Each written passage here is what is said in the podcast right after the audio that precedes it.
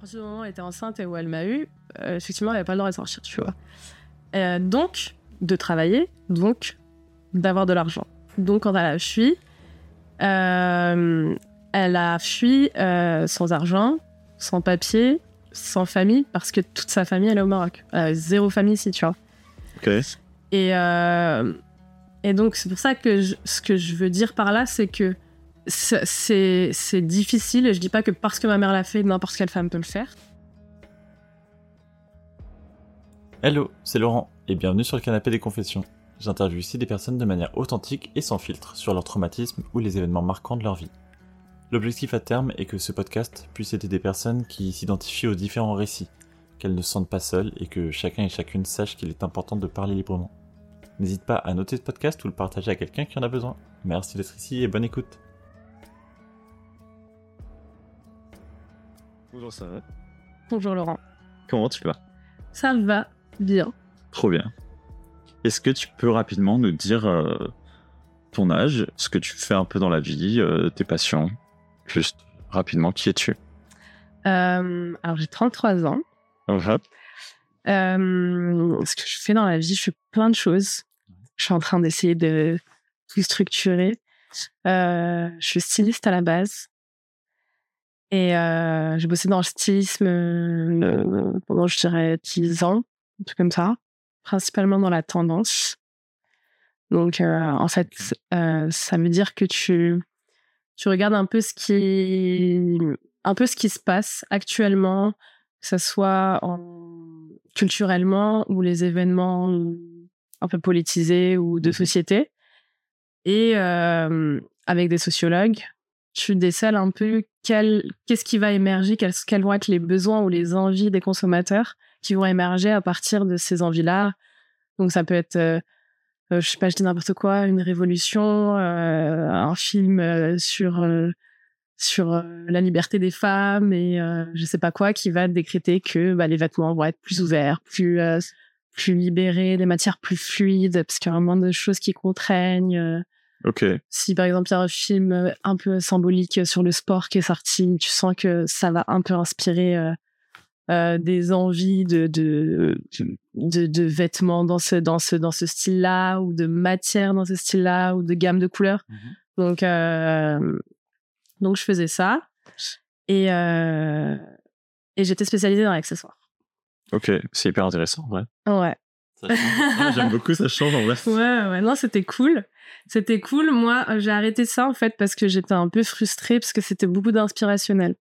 C'est-à-dire qu'en fait, en fait, tu fais ça pour les marques. Euh, les grandes marques ont le- leur bureau d'études où ils font ça eux-mêmes et les moyennes gammes, bas de gamme, euh, c'est-à-dire ça pourrait être Zara ou euh, ou Auchan parce qu'ils ont des, des ils ont des gammes de vêtements. Ça peut être Lacoste, Nike. Ok. Euh, on va pas forcément développer des produits, mais au moins des gammes de couleurs et un peu leur proposer des matières, des thèmes. Mhm.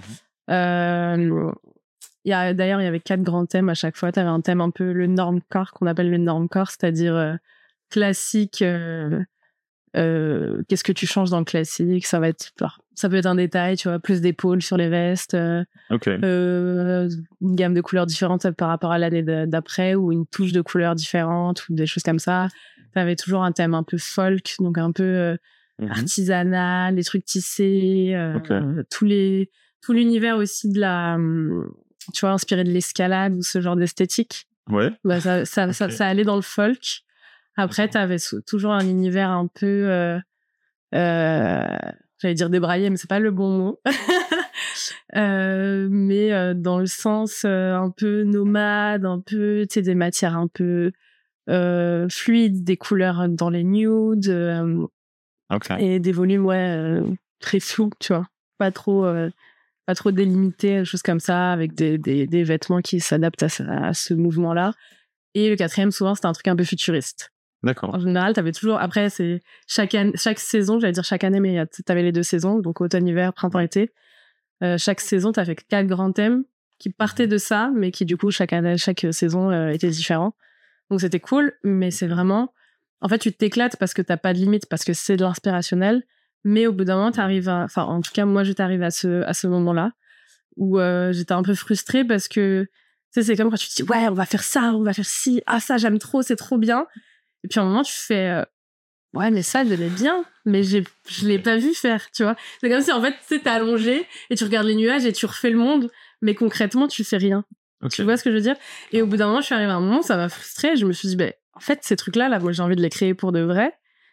Et, euh, et j'ai toujours voulu créer pour de vrai. Mhm. Euh, mais je me suis toujours dit, ouais, mais toute seule. euh, moi, j'ai pas la partie business. euh, je suis vraiment une créative. euh, Enfin, tu vois, j'ai pas la. C'est compliqué en vrai. Ouais, et puis. après. je caricature, mais je suis un peu en mode, je m'en fous de l'argent, j'ai envie de kiffer, tu vois. Alors que euh, il faut, t'as des contraintes euh, budgétaires euh, inhérentes à un projet, tu vois. Oui. Donc j'avais l'impression que je pouvais pas, et puis à un moment je me suis dit, bah tu sais quoi, vas-y on teste. Et euh, du coup je me suis lancée dans une marque de, de maroquinerie, euh, nomade. Ok. C'était c'était mon, mon mon envie, mon projet parce que aussi moi je passais des journées où je pouvais bah, aller bosser, euh, partir prendre un verre et finir en soirée. Et du coup j'avais besoin d'un sac qui m'accompagne dans ces différentes étapes et qui soit pas genre contraignant. Euh, mais souvent du coup moi j'avais soit des bananes et ou soit des sacs à dos, mais c'était pas joli. Et j'en avais marre de un peu ressembler à pas ressembler à rien, j'exagère, mais je me disais putain les filles elles sont elles ont toujours des looks fancy et tout, mais moi c'est pas mon style. Je trouve ça beau, mais pas sur moi parce que moi le pratique l'emporte quand même sur le fancy, mais j'aime pas le moche. Donc enfin mais... du coup je me disais j'aimerais bien euh, créer un truc entre les deux. Et, euh, et donc j'ai allié le pratique et le donc le côté pratique libre pour moi. Moi, Mhm. c'est ça que j'aime bien la liberté de corps, euh, enfin la liberté de mouvement pardon, donc la liberté du corps et l'esthétique. Incroyable. Et par rapport à ça, donc c'est pour ça que j'ai du mal à décrire. Par rapport à ça, j'ai créé un podcast où euh, où je suis partie à la rencontre de personnes euh, nomades. Qui s'étaient construits euh, au fur au fur et à mesure de leur voyage et de leur ou de leur parcours qui peut être souvent itinérant. Je trouve que les personnes qui n'ont pas un parcours linéaire et qui ont un peu su rebondir et ont su faire preuve de résilience, de de créativité et euh, et de curiosité sont c'est pas pour cracher sur les gens classiques mais sont plus intéressants que les autres. Ok. voilà. Incroyable. Ouais. Merci beaucoup. C'est trop intéressant. Euh, ok. Si du coup tu es là aujourd'hui avec moi, Ouais. c'est euh, pour que tu nous racontes un événement donc euh, soit traumatisant, soit quelque chose qui t'a marqué dans ta vie et qui a fait qu'aujourd'hui au final t'en es là. Alors, un élément traumatisant, j'ai pas. En fait, euh, j'ai pas un. Enfin. J'ai pas un truc traumatisant, dans le sens où. euh, moi, le, la chose qui m'a. En fait, j'ai du mal avec le mot traumatisme, tu vois.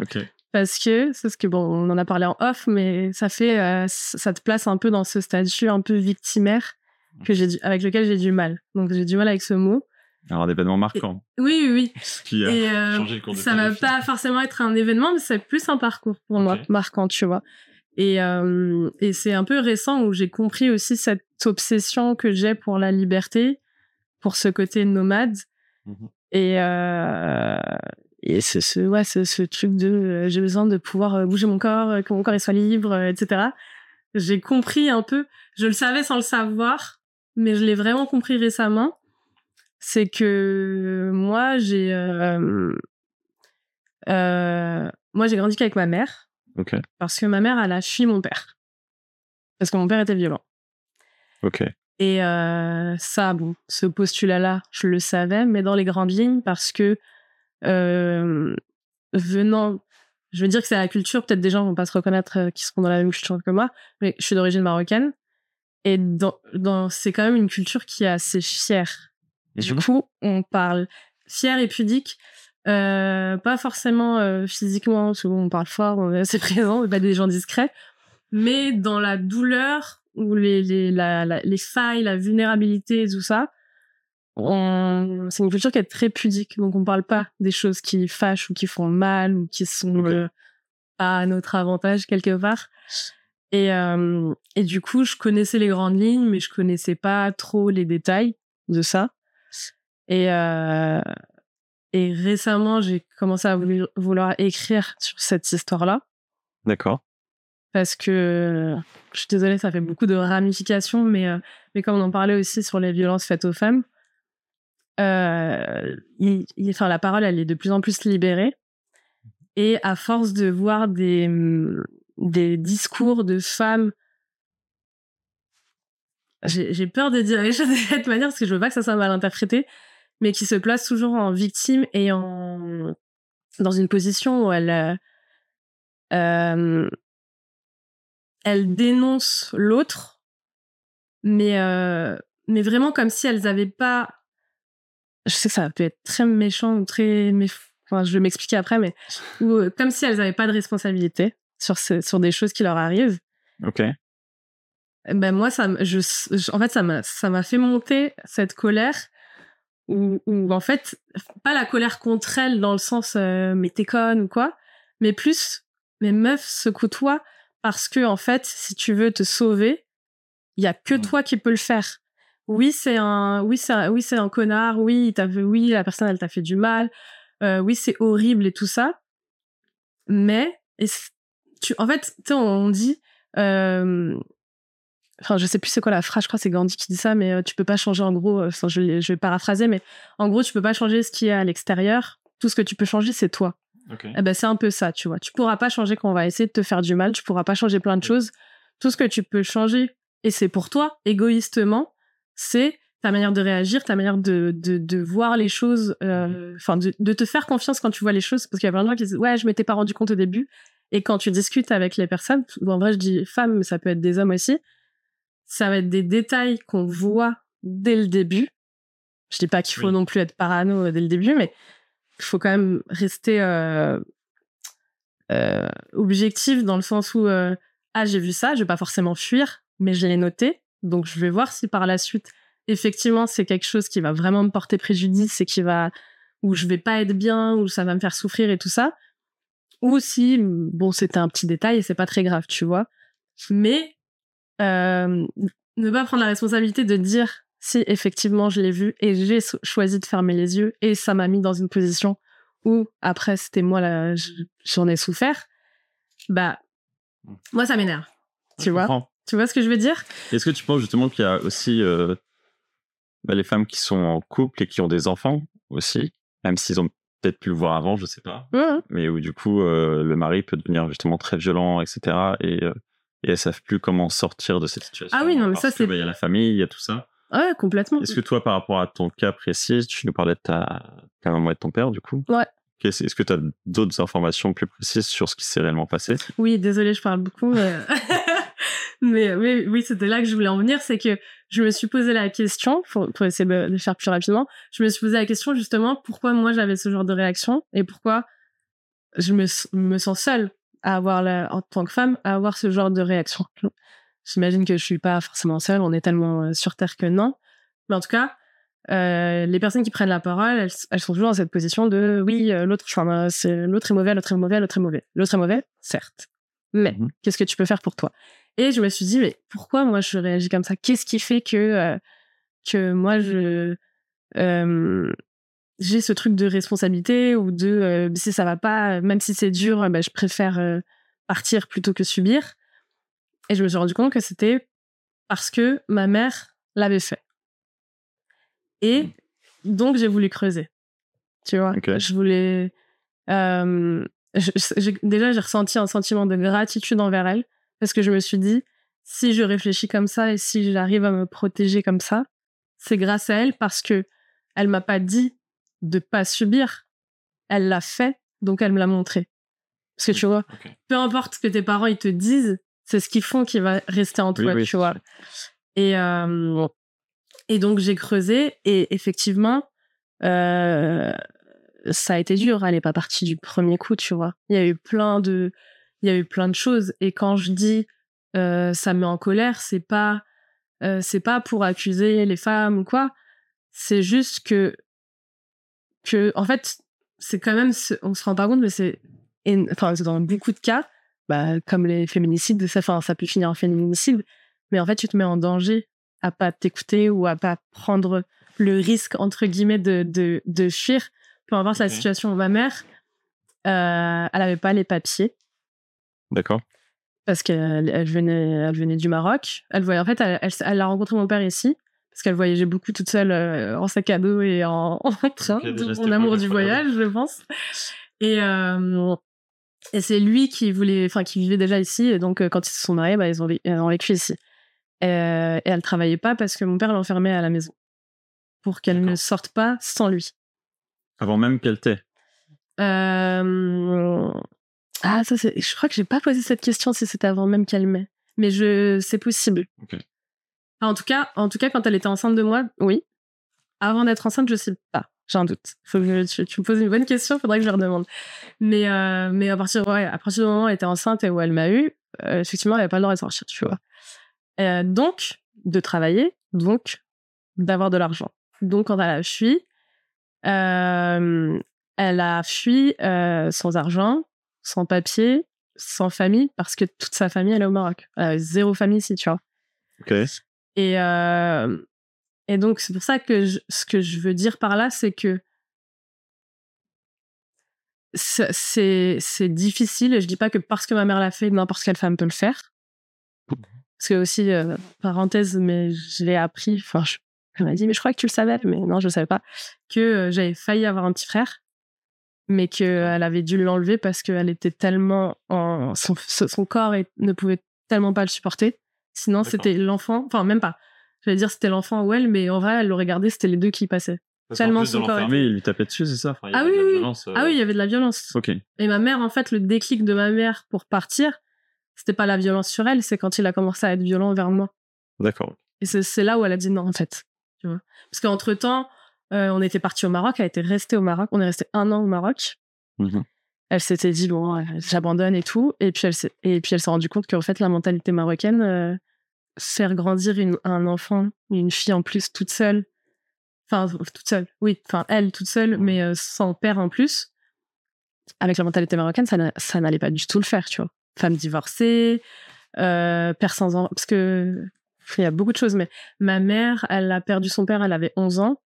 D'accord. Et, euh, et on lui a toujours dit, euh, enfin, je, je, sais qu'elle a eu des épisodes comme ça où on lui disait euh, que c'est, je sais plus si c'était le mot bâtard ou un truc comme ça, mais en, tout cas, il y avait des trucs de mariage et tout, et on lui disait, mais non, mais moi je te donnerai pas mon fils parce que t'es une, je sais plus comment c'est verbalisé, mais oui, t'es une orpheline de père, t'es une orpheline de père, voilà, c'est ça. Donc je pense qu'il y a eu ce truc-là aussi où, où, elle a eu du mal à passer le cap parce qu'elle s'est dit je veux pas que ma fille elle grandisse sans père, tu vois. du coup, elle est rentrée en France? Elle a fait, ouais, en fait, il y a plein de péripéties. c'est pour ça que vraiment Ce passe, c'est que. Après un an, ouais. elle a réussi à, à, rentrer en France. Enfin, on a réussi à rentrer en France. Illégalement. Illégalement. euh, j'ai. Moi, je m'en souviens pas, tu vois, ça, c'est ce qu'elle me raconte. Ok. Je savais qu'on avait vécu un an au Maroc, je savais pas les détails. C'est pour ça que je te dis vraiment, je savais les grandes lignes. Mais vu qu'elle en parlait pas, euh, elle me dit, mais je pensais que tu l'avais vécu avec moi.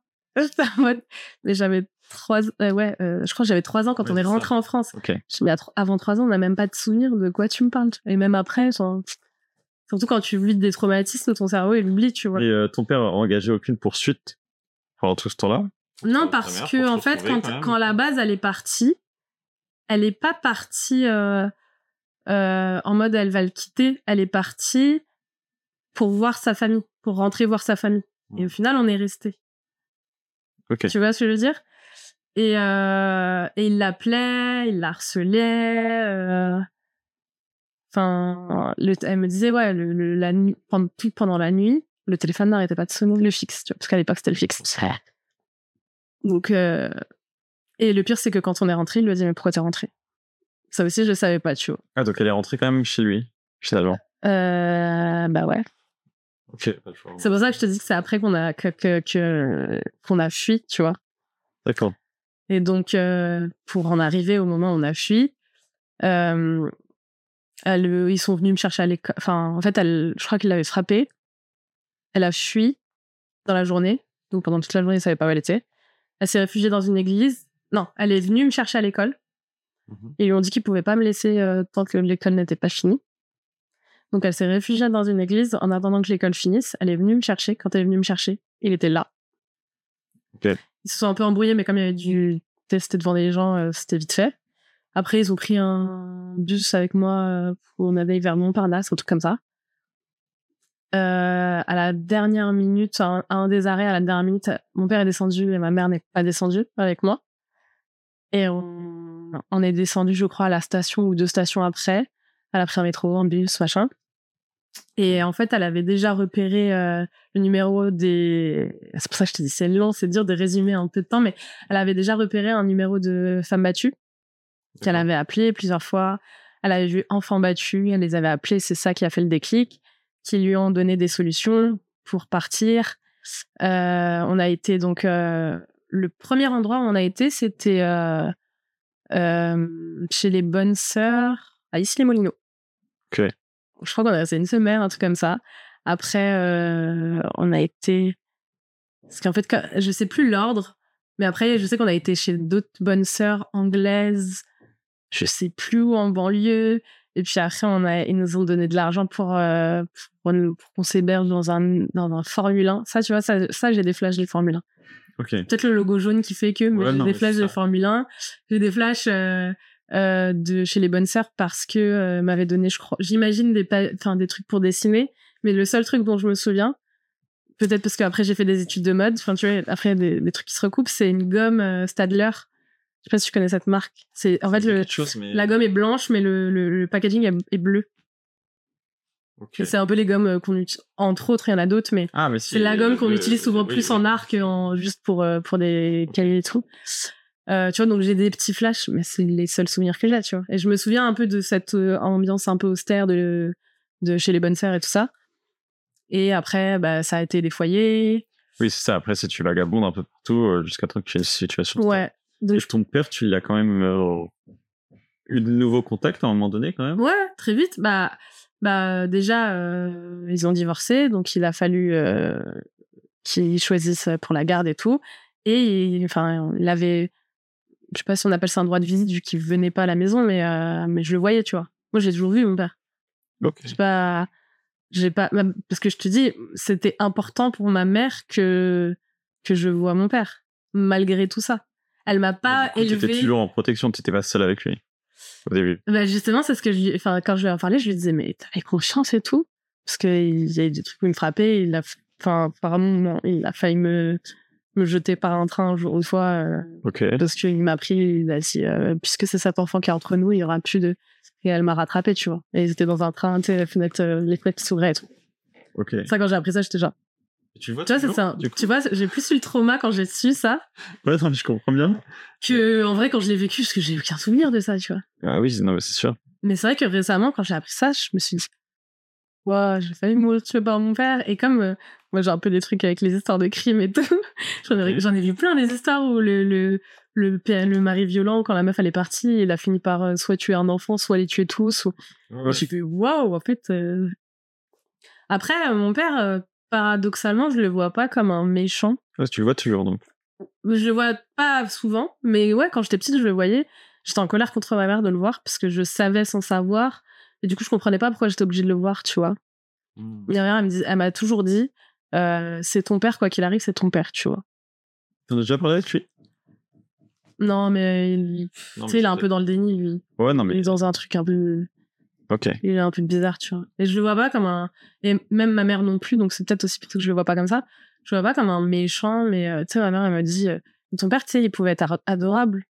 C'est juste quand il était dans ses colères, enfin, il est malade. Ma mère, elle me disait, il est malade. Elle m'a jamais dit, enfin peut-être quand elle était énervée ou des trucs comme ça mais dans le fond elle m'a jamais fait intégrer que mon père était un monstre je suis un raccourci mais parce que souvent on fait cet amalgame là elle m'a toujours dit euh, que euh, non il est enfin il est très bien il est juste malade donc, donc, je, donc je le vois comme quelqu'un de malade mais pas comme quelqu'un de mauvais tu vois ce que je, ouais, je comprends et du coup c'est une appréhension qui est différente donc c'est comme aussi euh, bah, ça revient au truc de victime où du coup je me place pas en victime mais c'est comme si j'étais au-dessus. Tu vois, je le vois comme parce que t'as as un peu de condescendance pour quelqu'un qui est malade. Enfin, oui, j'exagère, mais... tu vois, c'était un peu en mode oh, ben petite chose, tu vois. Ok. Donc j'ai un peu j'ai un peu ce regard-là euh, envers lui, tu vois. Quand je le vois, je, je le vois comme quelqu'un de faible. C'est horrible de dire ça, mais c'est vrai, tu vois. Ah ouais, non, ta mère était très courageuse, c'est sûr. Euh, je rejoins un peu ce que tu dis. Il y a ce côté-là où euh, il y a quand même un aspect très dans les hommes qui font ça ou les femmes, mais très psychologique en fait. C'est un jeu. C'est-à-dire que euh, ça dépend desquels. il y a vraiment une manipulation. souvent, quand tu sais au début, tout à l'heure, tu disais que elles doivent partir si ça va pas, ou si ça devient violent. Mais je pense qu'il y a un autre aspect aussi qui est très manipulation. Avec des femmes tu parles de l'emprise, je pense. De l'emprise, ouais, mais du coup, ils sont manipulés. C'est vraiment tout un. Bah, tu parlais de maladie, tu vois, c'est un peu ça. C'est un jeu d'un psychopathe, entre guillemets, qui va prendre sa proie et qui va l'affaiblir, l'affaiblir, l'affaiblir, jusqu'à temps qu'il lui tape dessus et qu'en fait, la femme se sente euh, bah, plus un être humain, j'ai l'impression, tu vois. Ouais, carrément. Ce truc-là où, euh, oui, c'est un vrai sujet et que tu sais même plus quoi faire, à part euh, quand il y a des signes visibles. Euh, c'est quoi que tu appelles les signes visibles du coup? Bah, il y, a des, y a des petites choses, je trouve que euh, en public, que tu peux voir, tu sais, un mari qui va prendre la femme par le poignet très fort, ouais. des trucs comme ça. Tu sais, des, des, petits trucs très subtils que tu peux voir, que l'entourage peut voir et peut réagir, mais en même temps, l'autre personne va dire non, tout va bien, tu vois. Il y a ce truc-là très euh, psychologique, je pense, à prendre en compte aussi, qui est très difficile, je pense, pour certaines personnes. Ouais, complètement. Juste de fuir et. Ah oui, non, mais c'est pour ça que je te dis, c'est pas un jugement, c'est juste que que moi, mon, histoire fait que ça me met en colère parce que j'ai envie de secouer et de dire mais non, mais sois forte, tu vois. mais c'est pas. Euh, enfin, quand je dis ça, c'est pour ça que j'avais peur de le dire de la manière dont je l'ai dit. Ouais, bien sûr. C'est que c'est pas pour flageller, c'est plus pour. Euh, pour je pense que ça t'énerve intérieurement finalement. Ça m'énerve de fou parce que je me dis. Et puis, enfin, tu vois, même des trucs jusqu'à, c'est pas forcément jusqu'à la violence et tout, mais tu vois, ça peut être des histoires de copines qui vont subir des trucs avec des mecs, mais c'est pas forcément de la violence, mais c'est plus euh, un mec qui va jouer avec elle ou un truc comme ça. Eh ben, ça m'énerve parce que je me dis, mais parce que souvent, en plus, euh, il y a un truc de manque de confiance et manque d'estime qui mhm. fait que ces mecs-là, parfois sans s'en rendre compte, hein, c'est pas forcément des méchants, c'est juste que bah il y a une possibilité. Et comme ça a été fait comme ça, bah, enfin comme la relation s'est instaurée de cette manière-là, bah la personne tu lui donnes ça, elle l'apprend quoi c'est pas précis mais et du coup et et et, et du coup t'as des copines euh, qui sont en mode euh, ouais ah bon je suis jolie ou ah bon enfin tu vois et qui du coup tu sens que c'est par manque d'estime d'elle-même et ça me fait mal au cœur parce que tu tu vois objectivement c'est comme quand tu vois une meuf elle est géniale ou elle est trop belle et qu'elle se sent moche t'es en mode mais enfin ah tu vois c'est ça et c'est pas pour flageller c'est plus pour euh, donner des je sais pas des un peu de comme un coach où je dis vas-y tu peux y arriver tu vois. C'est un peu ça que je ressens. Et euh, et c'est ça que je veux dire tu vois. C'est pas euh, c'est pas euh, mais t'es qu'une merde tu devrais faire ci puisque elle elle l'a oh. fait parce qu'on est tous tu vois le truc de oh non mais moi moi non pas du tout c'est pas ça. Non tu vois genre je sais pas il y a des gens qui tu tu vas raconter même sur des commentaires de, de vidéos des trucs à la con une meuf elle va dire ouais j'ai subi ci tu fais ça les hommes à faire un amalgame à la con, mais qui n'est pas très grave. Normalement, c'est pas censé te toucher. Non, mais moi, mon mari, il est génial. Euh, mais c'est pas le propos, tu vois. tu vois ce que je veux dire? C'est pas parce que toi tu que elle ne. Enfin, tu vois, c'est pas ça que je veux dire.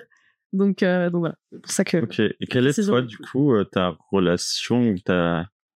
ton point de vue avec les hommes? Alors, peut-être pas aujourd'hui, mais peut-être plus avant. Est-ce qu'il y a eu du changement où il y avait une colère contre les hommes ou un truc comme ça qui était présent sans forcément le comprendre alors, euh, non, moi, il y a pas, j'ai jamais eu de colère envers les hommes. Parce que, comme je te dis, je les voyais pas comme des monstres. Euh, par contre, euh, je peux avoir la condescendance envers les hommes. Et, euh, et ouais, par contre, il y a ce truc de manque de confiance. Mais, toi, j'ai, pas de jalousie. J'ai déjà pu en ressentir, tu vois, on n'est pas, je suis humaine. Mais objectivement, je sais pas, j'ai toujours dit, bah, s'il me trompe, bah, je pars. c'est binaire, tu vois. Et de toute façon, c'est pas parce que je veux oppresser la personne que il va pas le faire, tu vois. Si la personne, elle le fait, elle sait très bien ce qu'elle fait. Euh, bah, si moi, ça me fait du mal, peut-être ça me fera rien, je sais pas, tu vois. Mais si moi, ça me fait du mal et que j'ai pas envie de le supporter, bah, je lui dirais, je suis désolée, mais, mais euh, ça peut paraître très froid euh, et trop pragmatique, tu vois. Mais c'est vrai que j'ai ce truc de bah, pour moi, genre la tromperie, ce, truc, ça, va être horrible pour les gens. Pas c'est rien, mais genre en fait, je me dis, il y a tellement pire. Tu sais, quand tu te sépares d'un ex, des fois, tu dis Ah, mais il s'est passé quoi il Genre, vraiment, la première question, c'est quand même Il t'a trompé Non, mais c'est de la rigolade, il t'a trompé. Il t'a mal parlé, il t'a frappé dessus, ou il a haussé la voix sur toi, il t'a manqué de respect, il a pas été là pour toi. Il a... Enfin, je sais pas, il y a des millions de raisons bien pires et bien plus.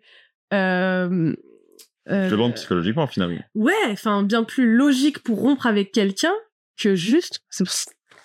Juste, désolé, mais euh, juste si t'as trompé, tu vois. Enfin, je, enfin, je veux dire, c'est pas la pire chose. Je sais que plein de gens vont dire, mais elle est sérieuse, elle mais je c'est mon point de vue. Hein. Je trouve que c'est pas la pire chose parce que, en fait, je pense que j'ai cette appréhension là aussi parce que je vois la tromperie comme quelque chose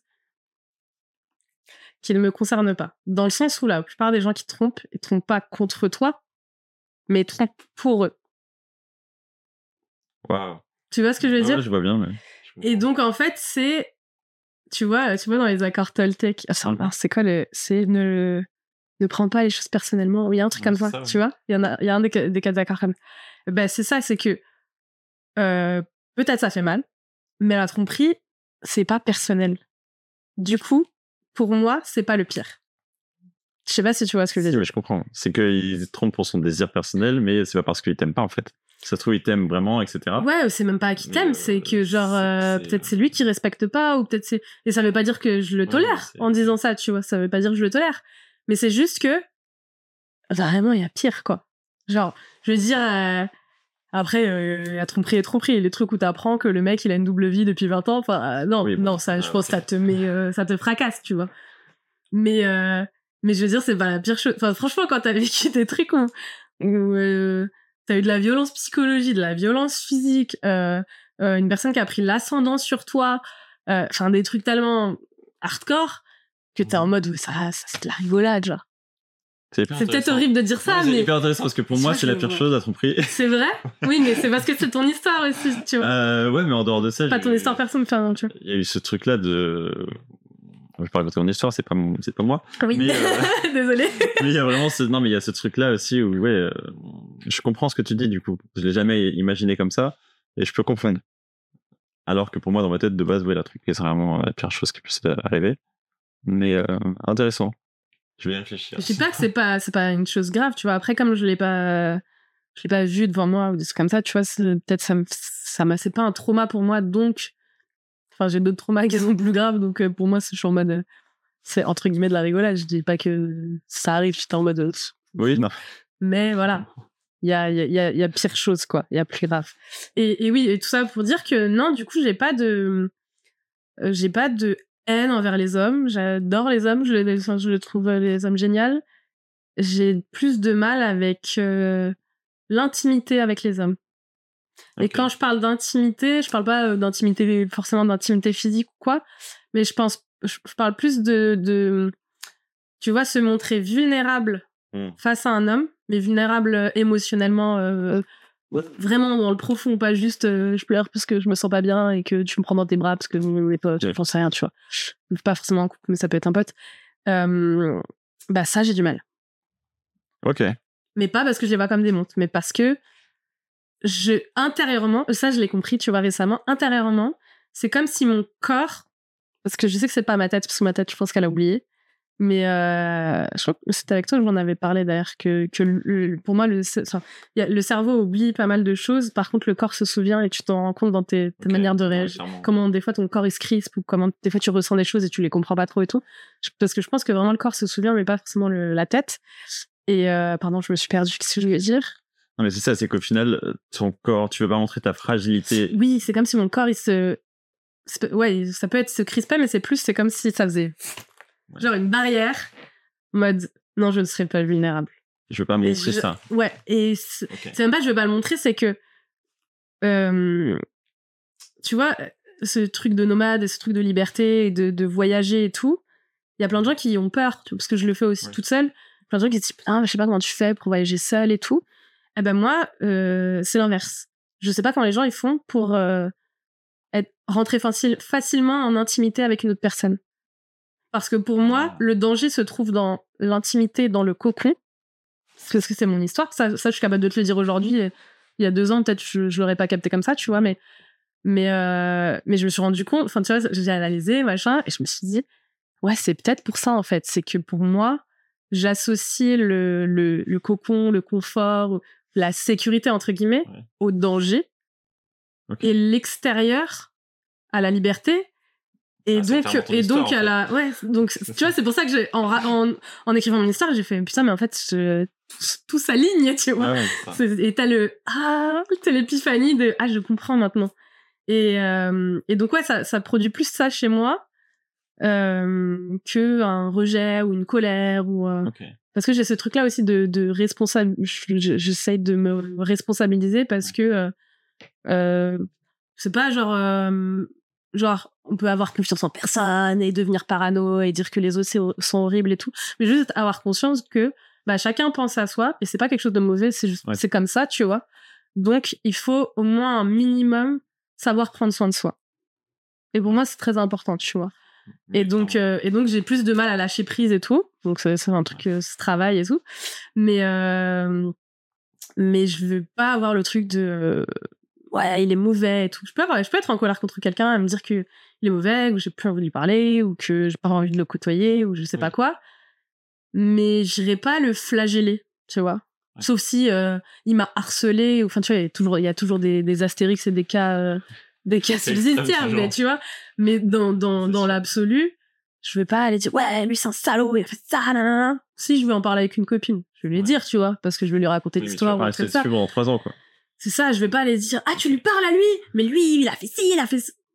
Ah ouais, c'est ça. bah je l'ai laissé le faire à ce moment-là parce que pour x ou y raison Et puis ça donc j'ai ma part aussi, de hein. responsabilité.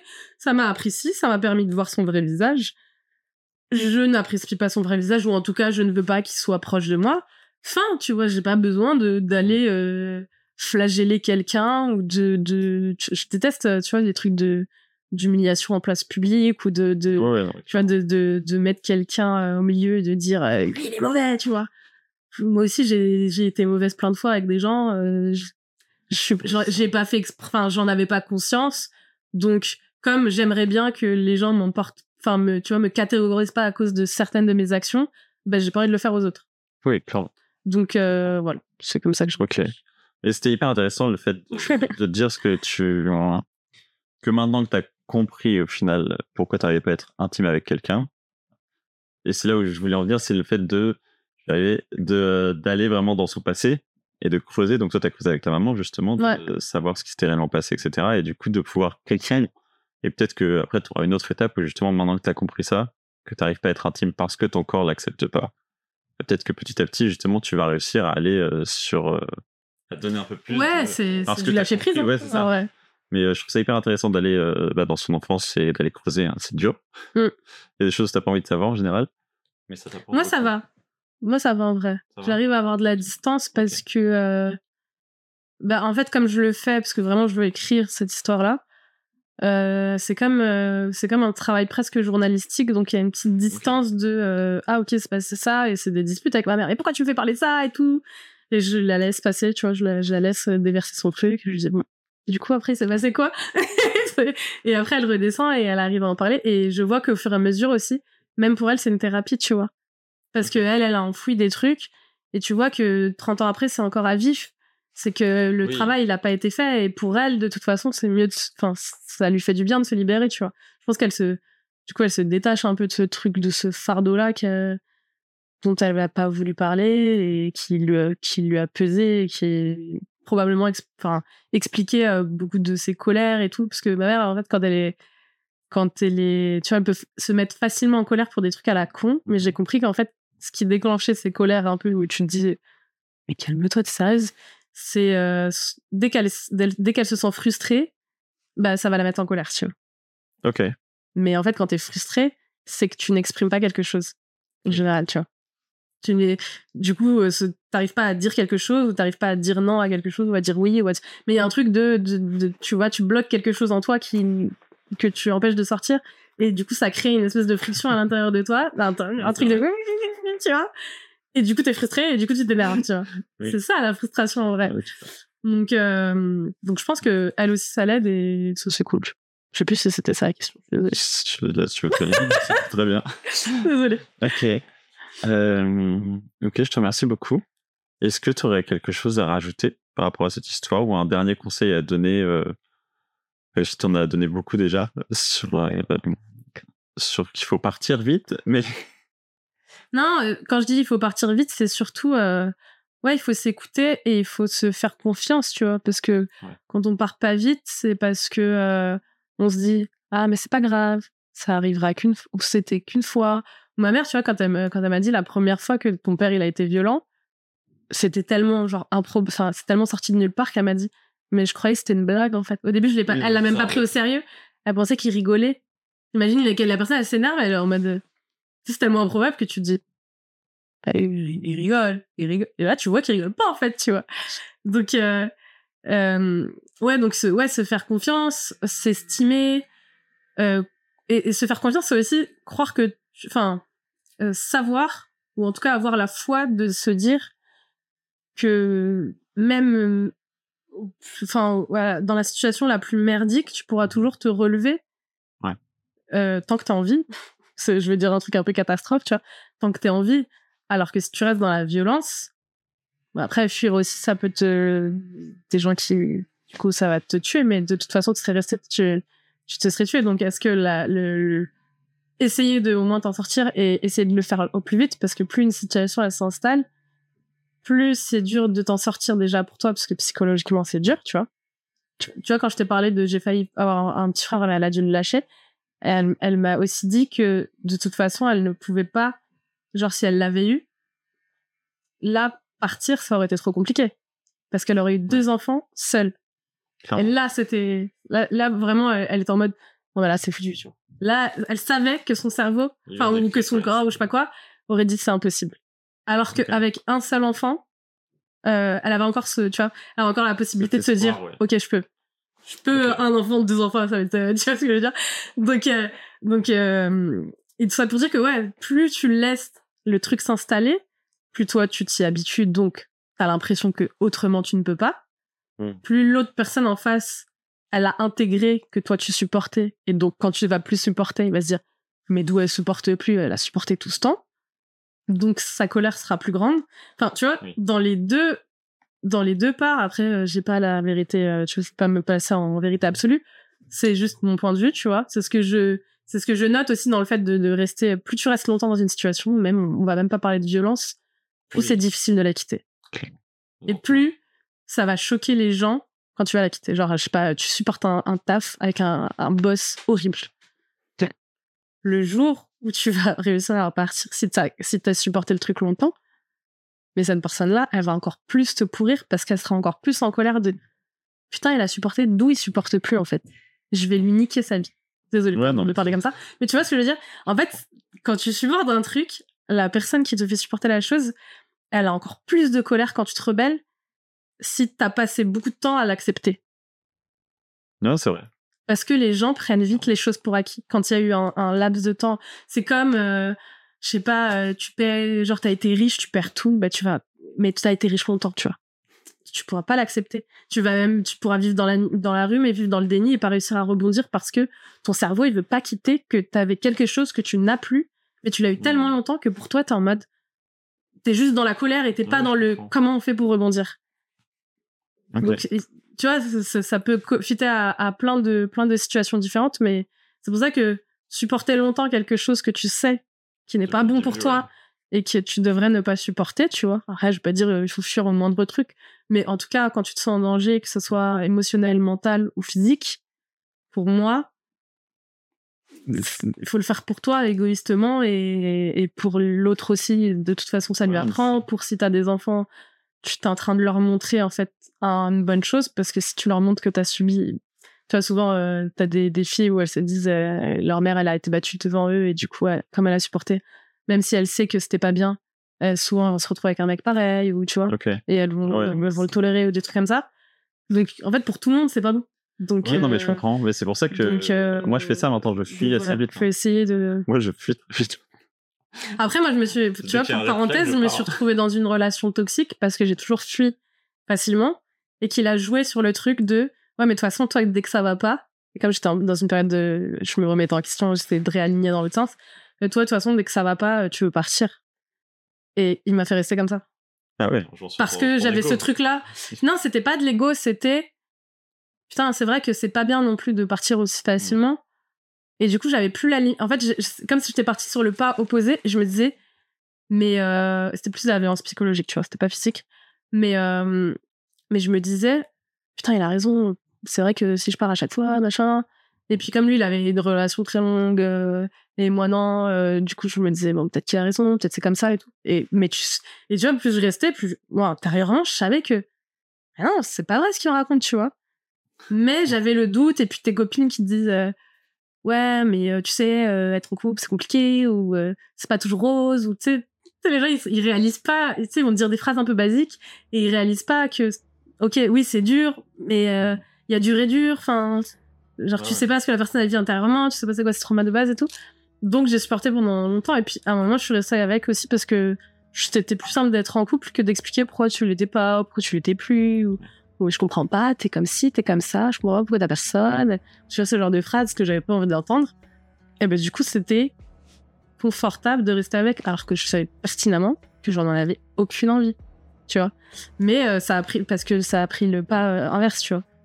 Et c'est pour ça, euh, c'est pour ça que je te dis, je me place pas du tout en je sais tout. Ça, ça, ça m'est arrivé paradoxalement parce que je, parce que j'ai, parce que je, je, me détachais facilement et que du coup, c'est devenu un handicap de se détacher facilement. Mais c'est pour ça que c'est, tu sais, c'est la vie, c'est une balance, un équilibre. Tu pars dans un sens, c'est beaucoup dans un sens, puis tu te dis, ah, j'abuse un peu peut-être, je vais aller dans l'autre sens, puis tu vas dans l'autre sens extrême. Et là, tu fais, ah, j'abuse un peu trop. Et du coup, tu rééquilibres. Enfin, t'essayes de, dans un mouvement de balancer, de rééquilibrer. Franchement, tu le temps. Mais c'est ça, tu vois. Tu tombes et tu te relèves et tout va bien. C'est ça, mais c'est pour ça que le, le, le, fort intérieur, c'est écoute, écoute ton instinct, tu vois. Quand même. Clairement. Si je devais faire un mot de la fin. ok. Écoutez, non, je te remercie beaucoup. C'est très cool. J'ai beaucoup parlé. J'aime beaucoup. c'est à toi de parler, c'est pas moi.